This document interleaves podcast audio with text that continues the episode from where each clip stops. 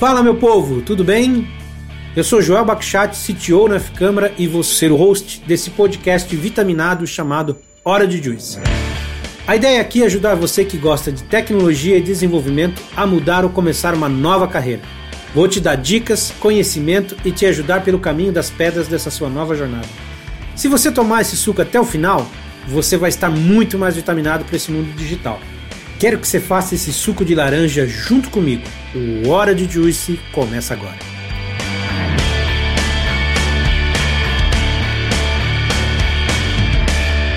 Fala meu povo, tudo bem? Bem-vindos a mais um episódio aí de Hora de Juice. Hoje um episódio daqueles que vai explicar, explicar e provavelmente você vai ficar ainda com dúvida, porque a temática de hoje é uma temática muito, cara, focada em tecnologia, mas também uma temática muito focada em pessoas, né? Então hoje a gente vai falar aí sobre DevOps e para isso eu trago aqui de volta o tão requisitado e famoso amigo Gata Loura. E aí, Gata? Suave? E aí, Joel?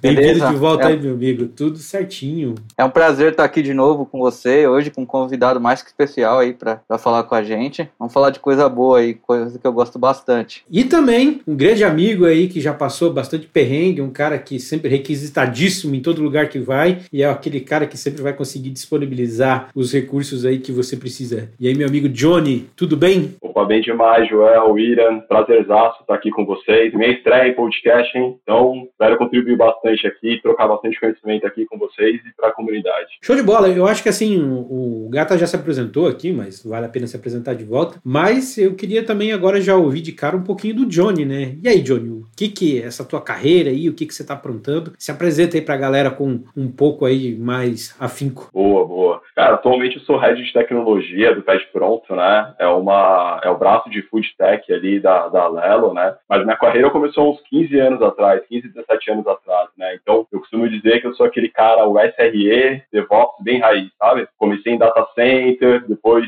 fui lá para suporte, trabalhei dentro do time de desenvolvimento, e aí fui trilhando toda a minha jornada até chegar aqui. É... E, e eu sou apaixonado assim por DevOps, né, cara? Eu acho que é uma coisa que faz total sentido para as empresas de hoje em dia. É, é, um assunto que nunca fica velho, né? O tempo todo vai gerando cada vez mais conteúdo e você sempre tem mais para falar e para trocar sobre isso. Com certeza, com certeza, com certeza. E o nosso querido Gata, o que, que você está aprontando e o que, que você quer atualizar galera? Que se quiser apresentar de novo, porque talvez nem todo mundo, nem todo mundo ouviu o primeiro que você participou, né? Então se apresente para a galera também. Eu já tô aqui um tempinho na F-Câmara, né? Tem mais de três é. anos aí. Tô na minha segunda passagem. Atualmente eu tô como SR Lead aqui na Interpost. Uh, comecei a minha carreira aí como desenvolvedor, metade dela como desenvolvedor. De 2017 para cá eu tenho mexido muito com cloud, com DevOps. Faz de tudo aqui, né?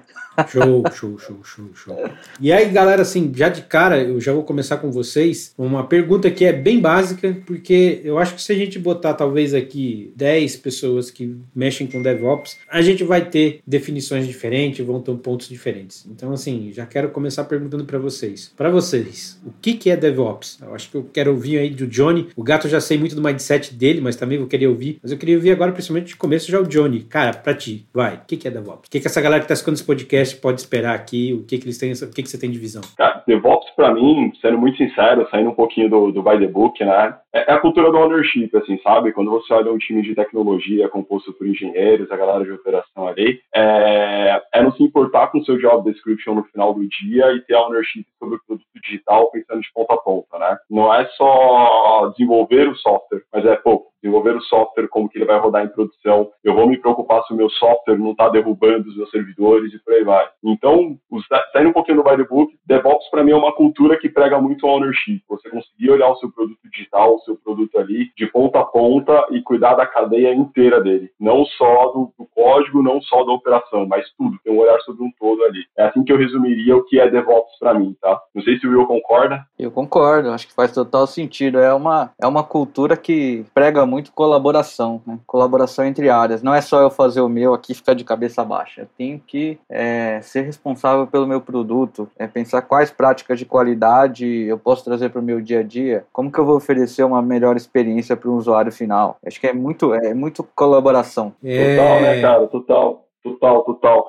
É, e o que eu percebo também hoje em dia, né, é, toda empresa quer um DevOps, assim, né? Todo mundo quer falar assim, não, a gente de uma área de DevOps, de um SRE ali, tudo, todo mundo precisa. Mas uma coisa que eu acho interessante é que tem várias formas de você trazer DevOps para dentro da companhia, né? E, e, uma coisa que eu percebo muito pelos diferentes lugares que eu passei é que a galera que tenta incorporar isso dentro da cultura, trazer isso como cultura, é, de vez em quando se perde no, na cultura da própria empresa. Né? Então eu acho que isso é fundamental para você trazer esse mindset e conseguir levar essa cultura para dentro de engenharia sabe? Então, muito mais fácil para startups, porém, muito mais difícil para corporates. Mas eu acho que o mindset, a ideia principal ali, é tá alinhado com o que a empresa pensa de tecnologia como um todo, sabe? E eu acho que toda empresa faz essa pergunta que o Joel fez. É, total. Para contratar, então, né? Imagina.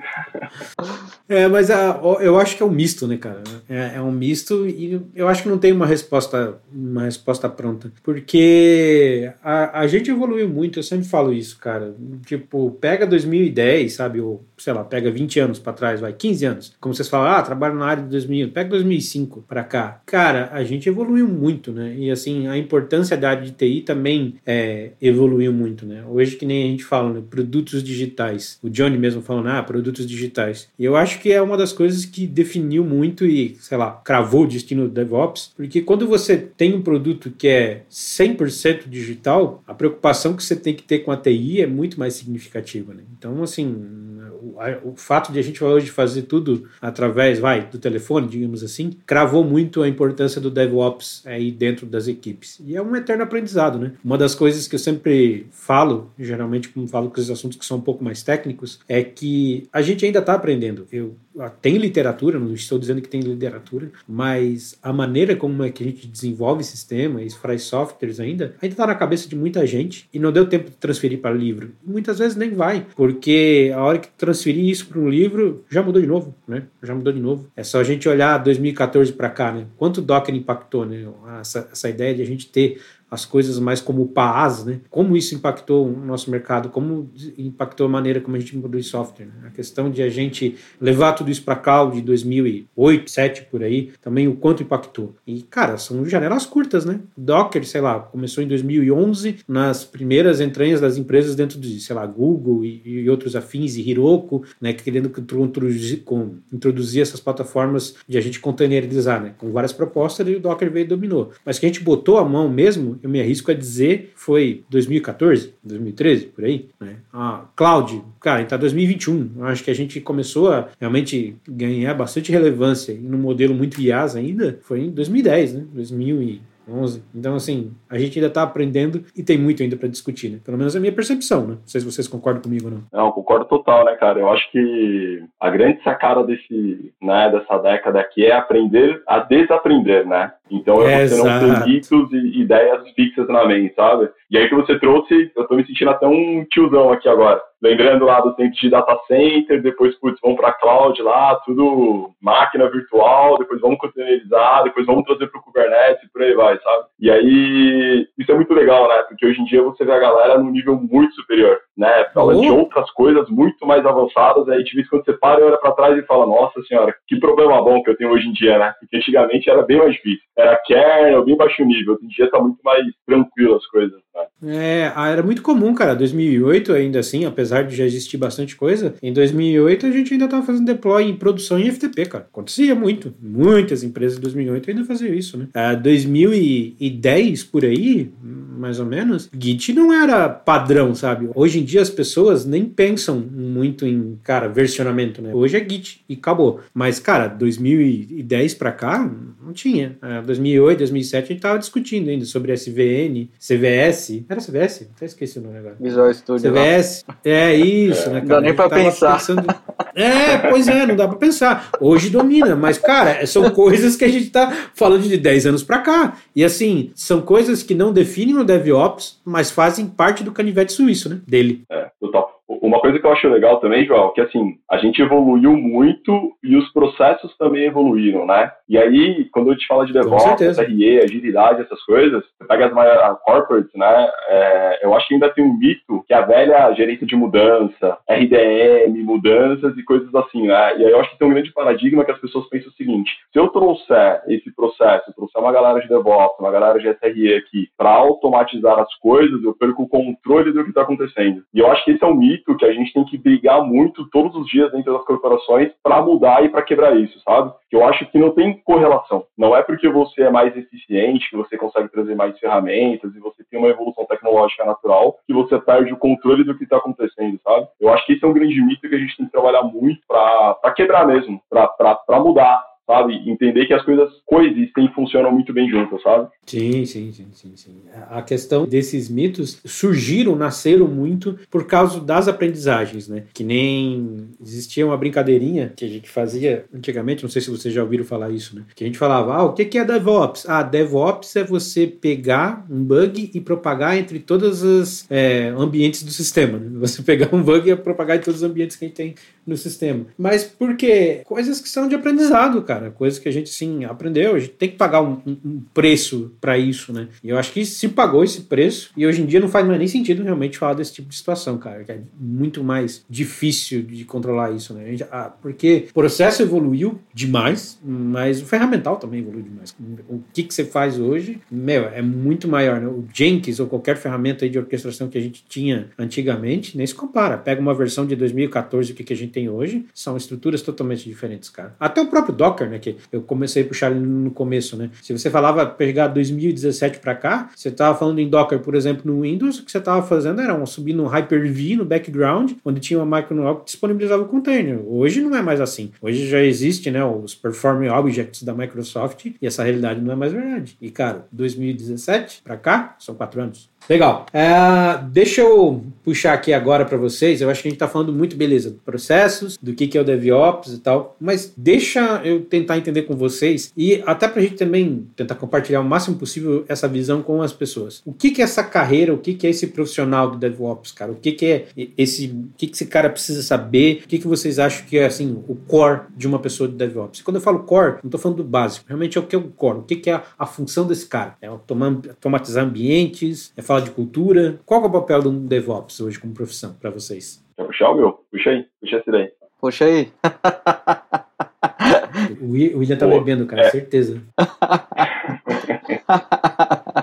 Hoje não. É, para mim, o que, que, é esse cara, tá? Eu, como que eu enxergo? Eu acho que quando a gente fala de DevOps, não é uma pessoa, né? Eu acho que é uma cultura. E aí, quando eu falo de DevOps em si, eu entendo que tem pessoas ali dentro, né, que praticam DevOps e propagam essa cultura. Aí eu acho que é mais legal a gente falar do papel do SRE, né? E aí, quando eu falo do SRE, de engenheiro de confiabilidade, eu acho que tem alguns pilares uma construção de um software assim, e aí você tem SREs que são especializados em alguma dessas frentes. Então, dentro de uma tribo, de um time ali, de uma squad de SREs, por exemplo, eu acho que tem que ter um cara de qualidade, que não vai olhar qualidade só o software em si, da ferramenta, mas vai olhar como gerar uma cultura legal de qualidade para a empresa como um todo, sabe? Esse é um dos modelos, né? Tem vários aí que o mercado aplica. É, tem observabilidade, que eu acho que é uma coisa que passa muitas vezes, então é uma galera que olha muito mais log, monitoria, e ele também é um engenheiro de confiabilidade. Tem a própria parte de software, eu acho que o Will vai poder falar até melhor que eu desse, desse SRE mais focado em software ali, que conhece muito mais a fundo aplicações e comunicações ali de microserviços e por aí vai.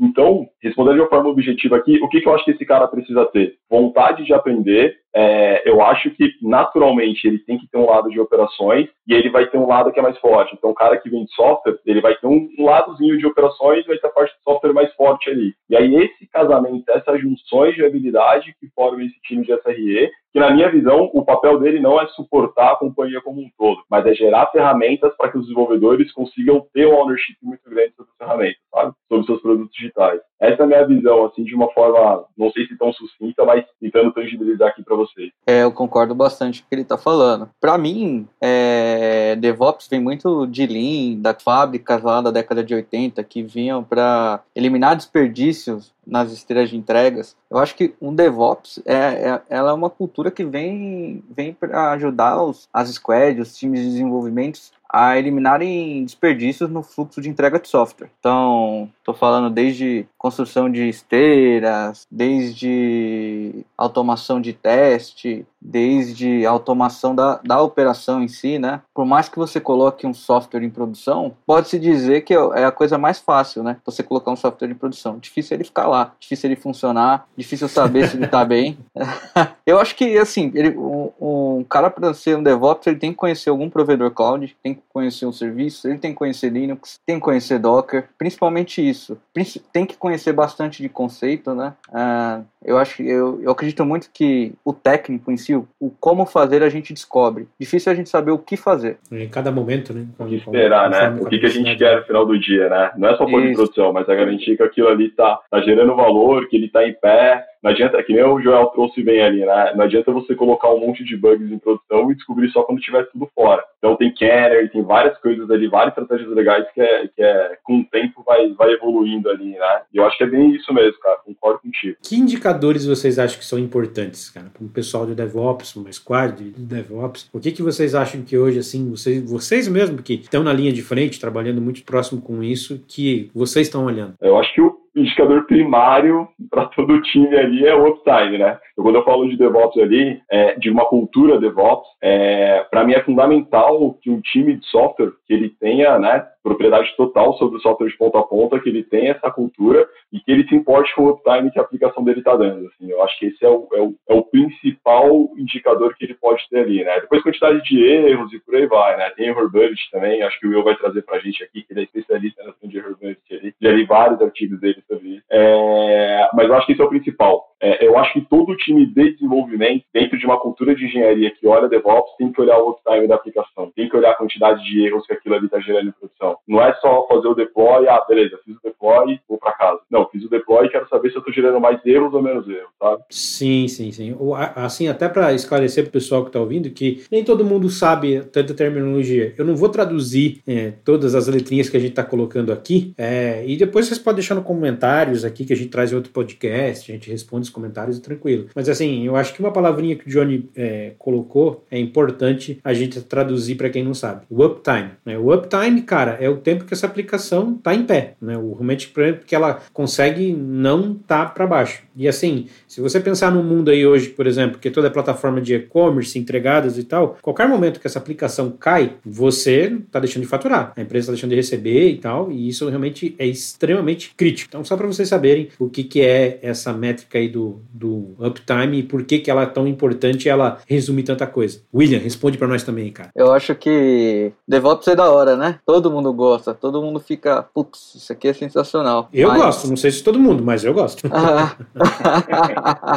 é, acho que essa parte de indicadores, é, trazer números é uma coisa que a gente está muito aprendendo, sabe, na, na, área de TI. Antigamente ficava muito com, com os times de negócio. Eu vejo que a maioria dos clientes que a gente trabalha, que a gente quer implementar DevOps, a gente está no dia a dia, a gente tem que responder o porquê que DevOps é importante. DevOps é importante porque o meu sistema vai ficar mais tempo no ar, que nem o Johnny estava falando do uptime. Ele é importante porque vai me gerar competitividade. Então eu vou saber claramente o tempo médio que a minha aplicação leva para entrar em produção. Eu vou saber quantos incidentes eu tenho durante um mês, durante três meses. Eu vou saber é, quais práticas de qualidade eu tenho no meu fluxo de desenvolvimento de software. Eu tenho teste unitário, eu tenho teste regressivo, eu tenho teste de performance. Eu tenho alguma prática de segurança, por exemplo, eu tenho alguma análise SAST, eu tenho alguma análise DAST. Minha aplicação ela caiu. Quanto tempo ela demora para voltar para o ar? Então, é tão importante quanto implementar é medir, né? Os indicadores é o, é o, são que nos dão flexibilidade e até nos ajudam com tomadas de decisões. Pô, bem, bem, legal isso que você trouxe, né, Will? Inclusive, é, com todos esses indicadores, até dica para quem está implementando ali, pensar numa matriz de maturidade, né? Matriz de maturidade por time ali, e aí você consegue até explorando mais ou saber as lacunas dos times ali, né? Onde dá para melhorar um pouquinho, onde dá para se um pouquinho, onde tem que fazer um trabalho cultural mais forte, menos forte, bem legal isso.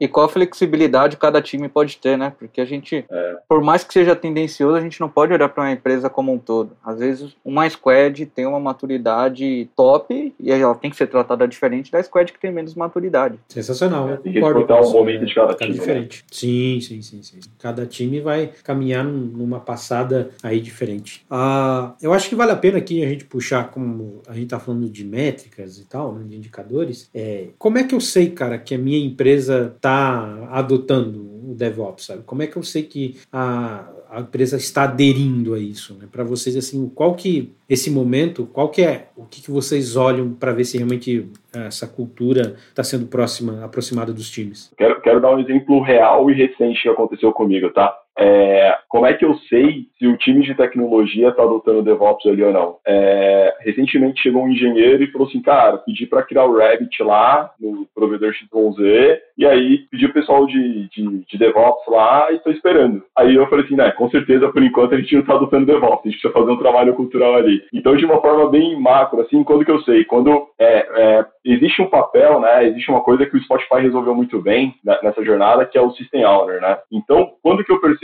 que está sendo adotado? Quando eu sei que tenho engenheiros que não sabem fazer aquilo, mas que eles pegam o owner daquilo para resolver o problema. Então, ele não, ele não sabe fazer um pipeline, mas ele não quer que alguém faça o pipeline para ele. Ele quer sentar junto porque ele quer aprender a fazer um pipeline. Ele quer fazer instrumentação de log, às vezes ele não sabe fazer instrumentação de log para mandar para um Elasticsearch, para alguma coisa assim. Pô, mas ele senta com alguém que sabe para fazer isso. Então ali eu percebo que a cultura está surgindo, sabe? Que ela está florando e que ela está aparecendo. Eu acho que isso é bem legal. É... E o inverso também é quando é um sinal claro que não está acontecendo. Quando eu ainda tenho aquela questão muito departamental. Então eu vou abrir uma requisição, eu vou pedir para alguém que vai fazer o que eu sabe. Eu não pego o owner daqui e fala assim, putz, eu tenho um problema que é XYZ e eu vou estar com alguém para resolver. Ou eu sei resolver. Ou eu tenho uma ferramenta que resolve isso daqui para mim. E eu consigo eu mesmo resolver o problema, sabe? Então é assim que eu meço. Que culturalmente falando, as pessoas estão absorvendo o que é DevOps ali e que a gente precisa praticar isso ou não. Como é uma jornada, o primeiro passo acho que é esse, é, é o owner, né? Quando eu percebo que a pessoa está falando assim, pô, eu vou resolver esse problema, não vou pedir para alguém resolver para mim, sabe?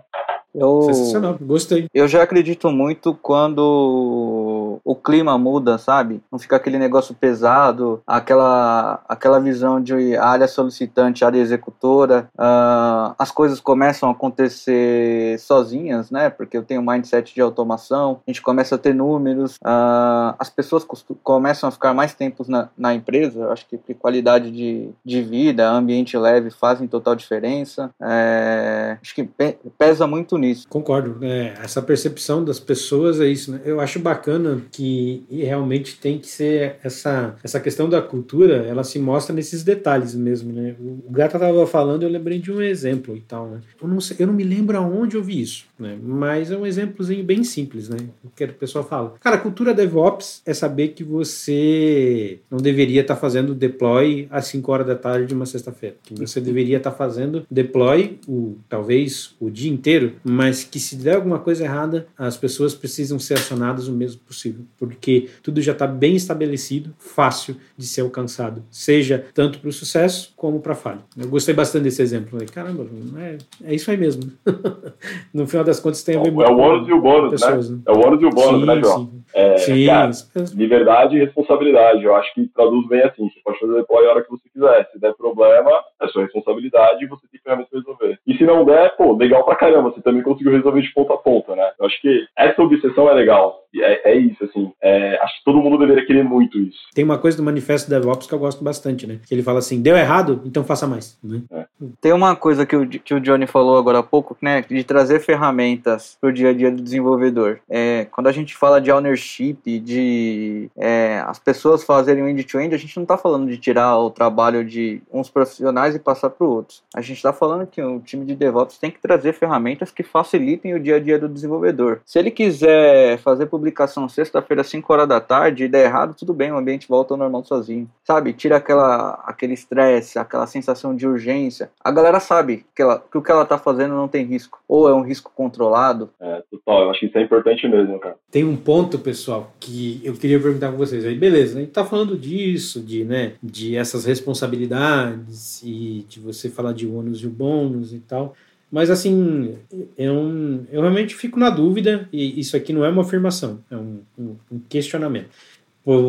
Imagina o seguinte, eu acho que o pessoal fala, ah, DevOps, muita gente tem a visão de, ah, eu tenho, eu já tenho um pipeline que vai de dev até produção, então assim, tá resolvido, tá resolvido. E então não preciso mais me preocupar com DevOps. Cara, eu acho que o pipeline é só o começo. É só o começo, na realidade. Se a gente falar de um pipe, de ter um pipe. Aí, beleza. Hoje eu tenho um pipe para vocês. Cara, o que é uma evolução a partir disso? Eu tenho um pipe que já conecta tudo. E para vocês, dentro dessa cultura DevOps, de trabalhar, o que, que vem como próximos passos? É, eu, eu acho que o grande desafio quando você faz. O, pipeline é muito básico, né? Hoje em dia é, é, o básico do básico do básico, como você bem trouxe assim mesmo, né? O que, que eu vejo, né? Eu acho que o grande desafio e os próximos passos é olhar a observabilidade e gerar ações mais concretas de, de resultados da sua observabilidade, sabe? Então, colocar em produção, eu acho que é o detalhe. O difícil é o pós-produção, que é o que você trouxe bem, Joel. Então, pô, coloquei em produção. Tá gerando mais erro ou tá gerando menos erro? Tá gerando muito erro, por que, que eu já não volto isso automático e aviso o desenvolvedor? Sabe? Pô, como é que tá meu sistema de monitoramento, né? Então, pô, beleza, eu fiz um deploy, eu consigo fazer um, um, uma marcação ali que o meu deploy aconteceu e eu consegui medir como é que isso ficou depois do meu deploy para saber se foi positivo, se impactou performance, se impactou performance. Então, eu acho que esse é o grande desafio pós-pipeline, assim, que é o básico que é realmente trazer observabilidade e monitoria para aquele produto ali, sabe? E aí sempre lembrando, né, um engenheiro, um SRE, um DevOps ali, né, a pessoa que puxa mais isso, ele não tem que fazer as coisas para ele. Então ele tem que pensar que ele tem que fazer produtos para outras pessoas e tão simples que qualquer pessoa consiga ver aquilo, entender aquilo, utilizar aquilo, sabe? É, então eu acho que esse é o próximo passo, observabilidade. Eu acho que não só o próximo passo, eu acho que é um grande desafio, porque cada caso é um caso, tem várias particularidades é, e é gigante. É, essa é a minha visão. Não sei se o Will concorda. É, eu acho um negócio interessante no que você falou. É, a maioria dos DevOps dos SREs são caras que eram de infra. Eles têm muito,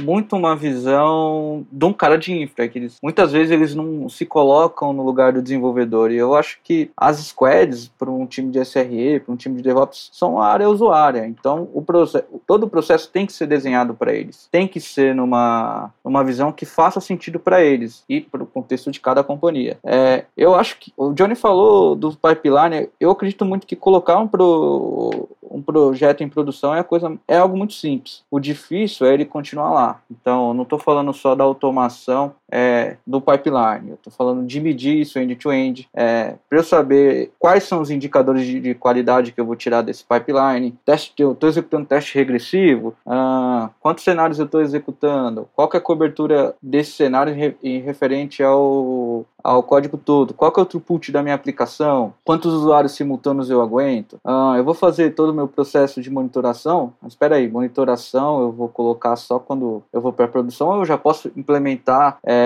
nos ambientes de desenvolvimento, qualidade, homologação e, e conhecendo os thresholds, conhecendo realmente a minha aplicação, porque quando você está desenvolvendo você tem uma visão, quando você coloca para rodar, quando você vê no dia a dia você tem uma visão totalmente diferente. E as minhas dependências, será que eu tenho que subir elas manualmente também ou eu posso ter um pipeline para elas também? É, acho que um, um grande desafio para um, um, um time de SRE é como dar autonomia para as squads sem ser gargalo para elas. Então, como que a gente escala esse processo? Acho que é, eu vejo muito nessa linha. Ter casos, a gente fala muito do cloud, né? É, pagar pelo que eu uso. Será que eu preciso do meu, meu ambiente de dev, que é a homologação em pé de madrugada ou aos finais de semana? Por que eu não posso matar eles e subir automaticamente fora desse horário comercial. Você trouxe um ponto bem legal com relação a, putz, você tem um time ali e tal que consiga fazer tudo isso, entregar essas ferramentas, né? Uma experiência anterior, quando a gente estava falando, foi o primeiro cara de SRE que chegou ali, e aí a missão era montar um time para suportar a empresa inteira, né?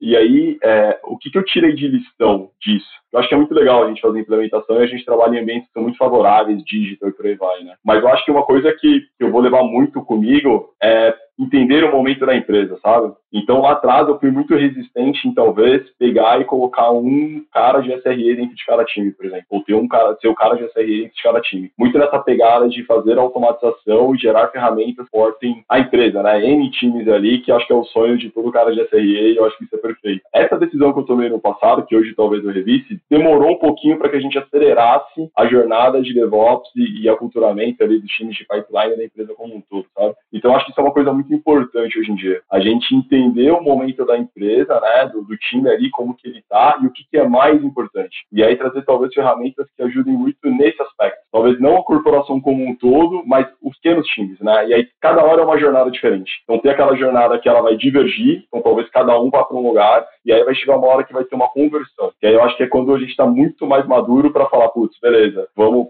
ter uma stack definida, temos um modelo definido, vamos gerar produtos que atendam, produtos de Ali, né? Que atendam todos os times de desenvolvimento, por exemplo, coisas assim. Eu acho que isso é uma coisa muito importante, tem até um, um linkzinho legal na internet, um documento legal na internet fala muito isso, né? Maturidade da empresa e de como que você pode implementar a cultura DevOps de diferentes aspectos. Então, esse gancho que você puxou, eu acho que é muito legal, né? Eu acho que a gente, quando olha na jornada de, de SRE DevOps ali, tem várias formas da gente fazer essa implementação. E uma delas é, puta, construir um time que consegue fazer produtos para que os desenvolvedores consigam olhar ponta a ponta e várias coisas assim, né? Pós-pipeline, por aí vai. Eu acho que isso é legal porque você tem uma governança, uma coisa muito centralizada. Mas, por experiência, por lugares que eu passei, eu acho que é muito legal também a gente observar o momento e o que, que a empresa espera da gente. E aí, sendo muito transparente, a forma mais fácil da gente levar automatização para 10 squads, numa empresa que não tem essa cultura DevOps, é você ter 10 SREs ali, um em cada squad, que vai olhar aquele contexto, vai olhar aquele ambiente, e ele vai fazer ferramentas que funcionam para aquele time de uma maneira XYZ. Aquele velho Double Diamond, né, muito que a galera de UX usa. Então, vai ter uma divergência. Cada um vai para um lado para chegar em dado momento adquirir uma maturidade de fazer a convergência, sabe?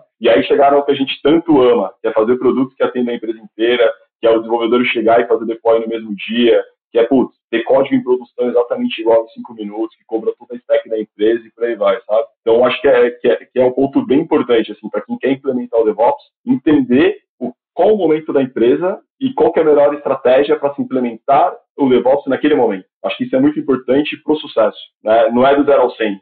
É, acho, que, acho que esse é o recado. Assim. Você não vai sair do zero ao 100, montar um time e amanhã vai estar tudo pronto. Tem que escolher exatamente qual estratégia que você quer para gerar valor e aí você uh, conseguir implementar e conseguir fazer mais coisas. Sabe? Eu, eu acredito que respeitar o momento de uma empresa ou de uma squad é essencial, é, mas saber priorizar, é, montar um, um plano de ação, né? Tem muita, muito lugar que quer fazer a, as coisas no quente em si, mas tipo, um, as ações em paralelo não convergem para o resultado final. Eu não sou muito muito fã de soluções genéricas, nem é, nem o exemplo que você falou, construir um, um, uma stack que atende a empresa inteira. Eu só falo muito de templates. Templates que atendem é, tais características. Eu acho que isso, é, independente se você estiver atuando dentro de uma squad de horizontal ou dentro da squad de desenvolvimento, ela, isso converge. Isso converge para você chegar naquele seu objetivo final de é, ferramentas que ajudam o dia a dia do desenvolvedor. Boa, a gente está falando uma sopinha de letrinhas aqui com a galera que está ouvindo, hein? Depois a gente vai ter que explicar o que é horizontal, tal, qual é o modelo que a gente está falando, não deixar a galera maluca aí. Depois, quando eu, quando eu lançar aqui o podcast, eu vou abrir uma caixinha de perguntas no Instagram e aí eu vou compartilhando com vocês e a gente vai respondendo, porque realmente a sopa de letrinhas do DevOps não tem fim. Mas, dentro dessa sopa de letrinhas, eu acho que tem aqui mais uma que vale a pena vocês esclarecer pra gente, cara. Qual que é a diferença entre o DevOps e o SRE? SRE para mim é um profissional. É isso. Quando eu for abrir uma vaga no LinkedIn, eu vou abrir uma vaga no LinkedIn de um cara que tem SRE. DevOps para mim é uma cultura que não importa se ele é um SRE, é o cara que vai fazer ferramentas para os squads ali, ou se ele é um engenheiro de software. Eu espero que ele tenha o drive, né, ele tenha a mentalidade de DevOps. Que aí, como eu disse no começo lá, é ownership. É o cara que não vai esperar o, o deploy do React dele ficar pronto. Ele vai pegar e vai falar, cara, eu quero resolver esse problema. O que, que eu tenho que fazer para resolver esse problema? Quero colocar meu software em produção. Putz, o que, que eu tenho que fazer para colocar meu software em produção de uma forma mais rápida? Entende? Então, é muito isso. É cultura. DevOps para mim eu, eu, resumo como cultura. Eu acredito, William, eu acredito que seja uma cultura também, mas sempre que você olha para a literatura, é, a gente vê o pessoal falar que DevOps está ali é para colocar o produto mais rápido em produção. Ela usa muito, muitos dos aspectos da cultura DevOps, né? Só que para manter meu software ali em pé, né? É, SRE ela, ela abraça o risco, né? É uma cultura também. Ela estimula as squads, as empresas a abraçarem os riscos. Claro que ela traz vários é, travas, várias práticas para ajudar, para orientar as empresas no dia a dia, para quando faz sentido você assumir um risco, quando não faz sentido, quando, quando você precisa ali ó, olhar um pouco para a sua aplicação, aumentar as travas de qualidade. Eu, eu acredito muito nisso. Legal. É, eu, sinceramente, partia mais de uma, uma visão mais direta, que são dois profissionais assim distintos. Mas eu vou dizer para vocês que, escutando vocês agora falar, me deu algumas coisas assim para pensar. E eu não vejo nenhum problema nisso. Não vejo nenhum problema nisso. Até porque, como, como eu falei, eu acho que ainda assim a gente está aprendendo. Cara, é notável que a gente evoluiu muito da maneira que a gente desenvolve software, mas eu acho que ainda a gente está longe de estar tá no estado da arte, sabe? Eu acho que ainda tem coisas que funcionam, mas são extremamente complexas. Tem coisas que realmente tipo, são complexas e não funcionam também. E a gente, assim, está se descobrindo ainda. Eu não tinha essa visão com vocês, eu sempre ia para uma visão muito do Google, de um cara que realmente um, prega mais por estabilidade, enquanto o outro ele está é, prezando por mais de velocidade. Então sempre via esse com esse perfil, mas vocês me deram algo para pensar, realmente eu acho bem bacana. Agora sim, eu, eu, não quero sair dessa conversa em hipótese nenhuma. É, para perguntar, cara, quais os maiores desafios que vocês passaram? Assim, se vocês puderem abrir, quais foram os perrengues assim que vocês, como nessa carreira que vocês tiveram de DevOps, SRE, que vocês aí passaram? Não precisa abrir detalhes, mas o que, que vocês puderem compartilhar, sempre gosto de ouvir essas histórias. Vou começar aqui, cara. Eu acho que o maior desafio que eu tive, assim, cara, foi quando eu caí de. Foi, foi o primeiro SRE ali da DASA, né? Então, chegou na DASA e a missão era, cara, a gente vai crescer aqui 20 times, 30 times, você tem que atender todos os squads ali. E, e, na época não tinha tanta literatura, não tinha tanta coisa, né? E aí como é que você faz isso? Então eu tive a oportunidade de compartilhar esse tempo aí com o Will, né? É, recursos escassos, né? Então, quanto, quanto, menos recursos você tem, mais criativo você é. A verdade é essa, né? Então, cara, é esse é um senhor desafio Primeiro, pelo mindset né, da, da galera, você conseguir puta, culturar as pessoas a trabalhar e ter ownership das coisas dela ali, foi um grande desafio nosso. Segundo, como que você consegue passar conhecimento para as pessoas num time pequeno, numa empresa que está crescendo exponencialmente, está criando muitas squads, e ao mesmo tempo fazer coisas, né, criar produtos que vão atender todos os times ao mesmo tempo. Então, esse para mim foi um grande desafio, porque a gente teve que fazer ferramentas, a gente teve que passar conhecimento, a gente tinha que sustentar a produção e tinha um backlog nosso, sabe? Então, rodamos como um time de produtos de fato, suportando vários outros desenvolvedores. E aí é bem diferente. Quando você tem como cliente o cara que usa o app, ou então, sei lá, coisas assim, quando o seu, o seu cliente é 50, 60, 100 desenvolvedores ali. É, então, esse foi o maior desafio assim, que eu tive quando a gente fala de DevOps, SRE, assim, foi, foi conseguir fazer isso daí rodar. Então, para mim foi um baita desafio, um baita case. Todo lugar que eu passo, eu faço muita questão de falar sobre isso. Sensacional. Fora a transformação da empresa e do ambiente, né? Quando a gente saiu, a gente é. suportava 30 squads. com quatro time de quatro pessoas. Eu posso, falar, eu posso falar um pouquinho porque eu não fazia parte do time de DevOps, mas tipo assim, né, também tava lá na hora que tava, né, não tinha sala para sentar, né, tava mudando as, as cadeiras, ou no show do contra o Cato Batido. Cara, foi legal, assim, é, ter visto do que que saiu e do que que se tornou hoje. Foi bem bacana, bem bacana mesmo. Hoje o escritório é maravilhoso, né? Pô, lindo, cara. Aquele escritório que dá maior orgulho, né? Enche e tal, enche o peito de alegria. Mas no começo, bicho, foi complicado, cara. Complicado, complicado. E o teu case, William, é o mesmo? Não, eu acho que esse case da DASA foi sensacional. Foi um lugar que eu aprendi muito, cresci muito. Falei, quando eu, quando eu cheguei para mim, ó, é isso mesmo. É isso que eu quero para mim. Uh, eu também já fiz um case bem legal, que era bem parecido com esse da DASA, que suportava é, quatro squad, quatro squads, 40 microserviços e tudo funcionava sozinho. Mas eu acredito que o maior desafio é o que eu estou agora na Interpost. É, como mudar a cultura de uma empresa, como, como trazer automação para o dia a dia, como mostrar que números são importantes, como tirar esse estresse do ambiente, sabe? Aquele clima pesado, a sensação de urgência, é, como apagar os incêndios e acordar no dia seguinte. Eu só vou te eu dar um aviso, hein? O, o, Evandro escuta isso aqui, tá? E ele já gravou um episódio aqui com a gente, tá?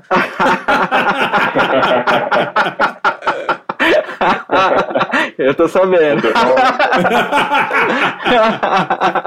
é, eu acho que assim, na maioria dos lugares que a gente vê falar de DevOps, vê falar, a galera fica muito focada em microserviço, no que é novo, e sonega os legados. Aqui a gente não tem essa opção. Então são 10 squads atuando no mesmo legado e fazer automação disso de ponta a ponta. É, tirar as mesmas métricas que a gente é, tira do, do, do, que é bonito, né? Rodar num legado é, multi-cloud multi-region, eu acho que é um baita desafio. E eu vou te falar, cara, é baita desafio mesmo, né? Porque até quando você olha para o mercado, é muito difícil trazer pessoas que querem fazer participar dessa jornada, que é pegar o legadão, máquina virtual, tal, putz, vamos fazer tudo que tem que ser feito, vamos transformar e vamos trazer, né? Eu tenho percebido muito, é, putz, com a chegada do Kubernetes, né, super legal, né? As pessoas foram realmente para essa linha e não gostam mais do ruim, né? Não gostam mais de passar por essa jornada. Então, já passei por isso, cara, assim, boa sorte Conta comigo para você precisar e baita desafio, viu? é, eu, eu, até, eu acho que é até difícil de é, setar a perspectiva da galera, porque você não pode simplesmente, por exemplo, migrar tudo para o Kubernetes, ou migrar tudo para um EKS com Fargate. Então, você tem que fazer primeiro o EKS que está lá funcionar, parar de pé. Então, é, é desafios com aqueles passos de. aqueles passos para você poder dormir à noite.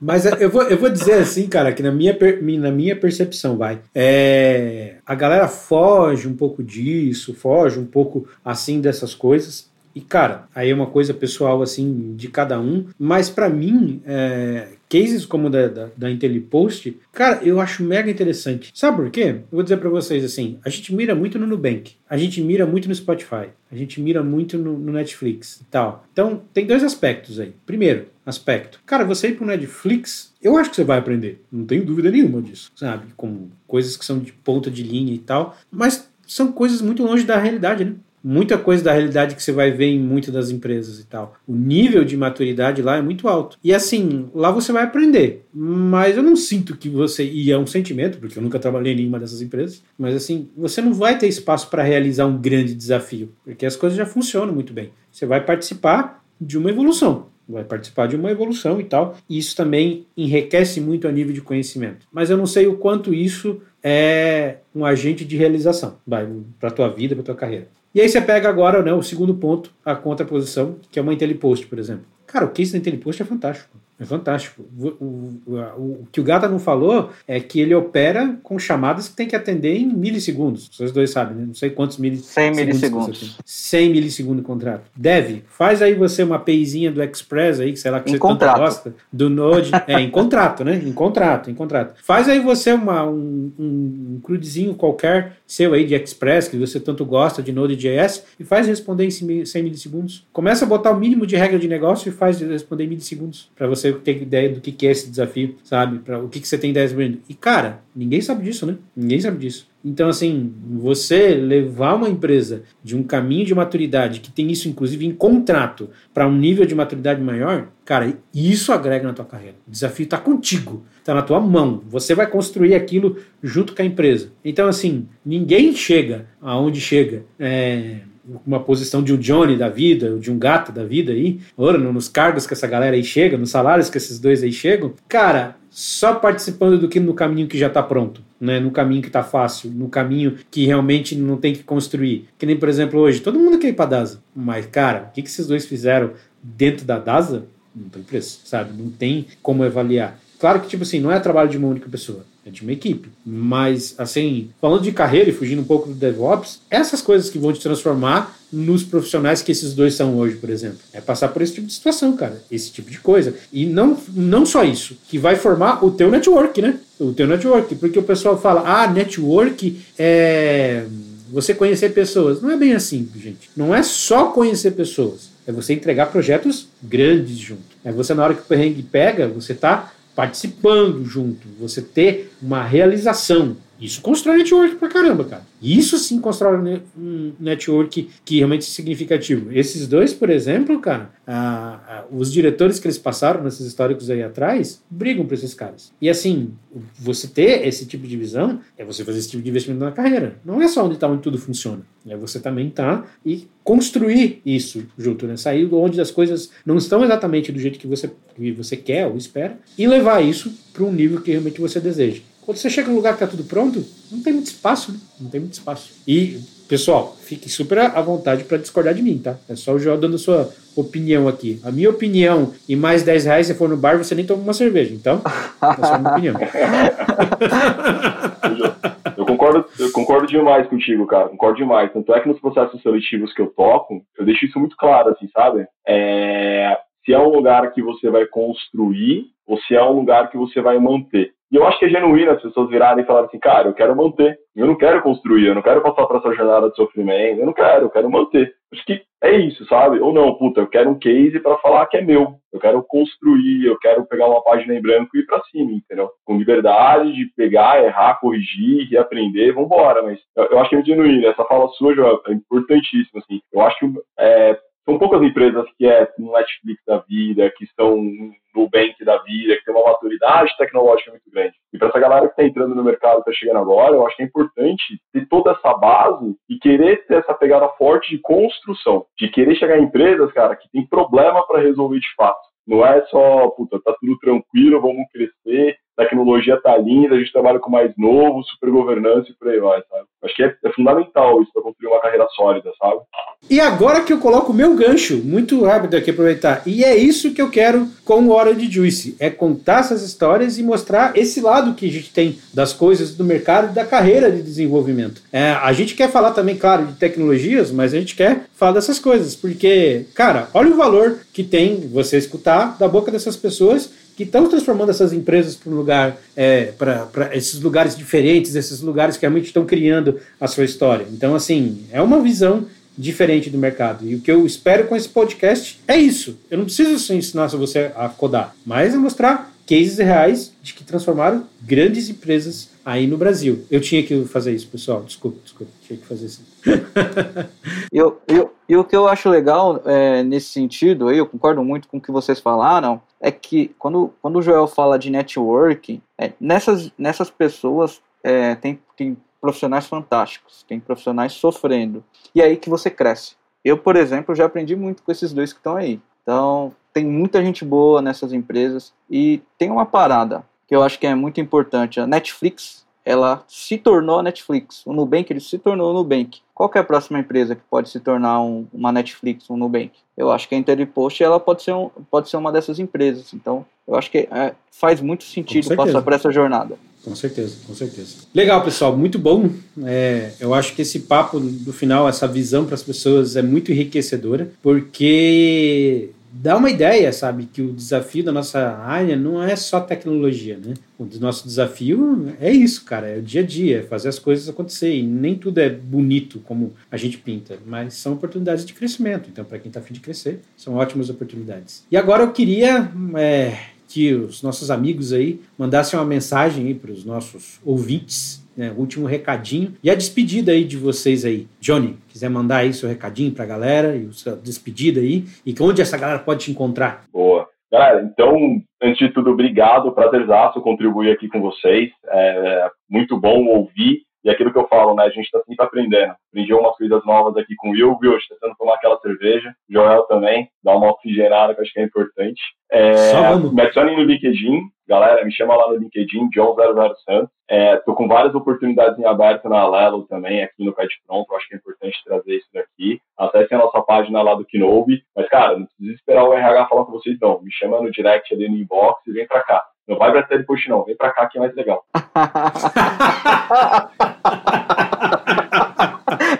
o Evandro mandou um abraço.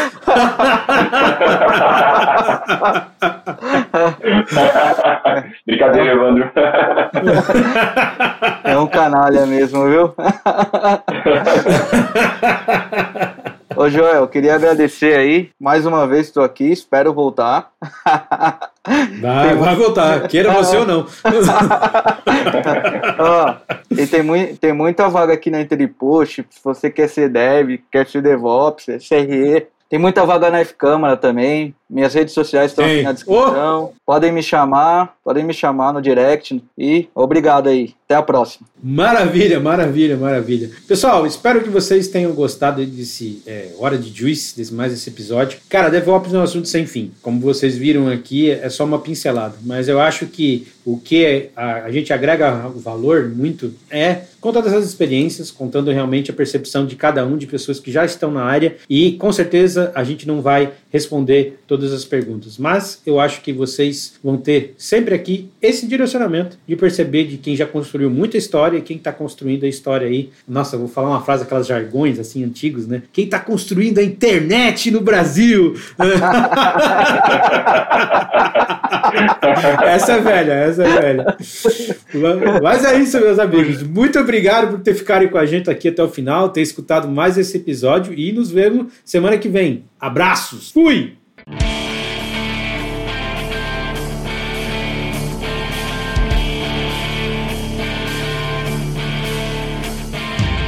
Meu povo, o suco de hoje já tá acabando, mas me fala se você ficou com aquele gostinho de quer mais.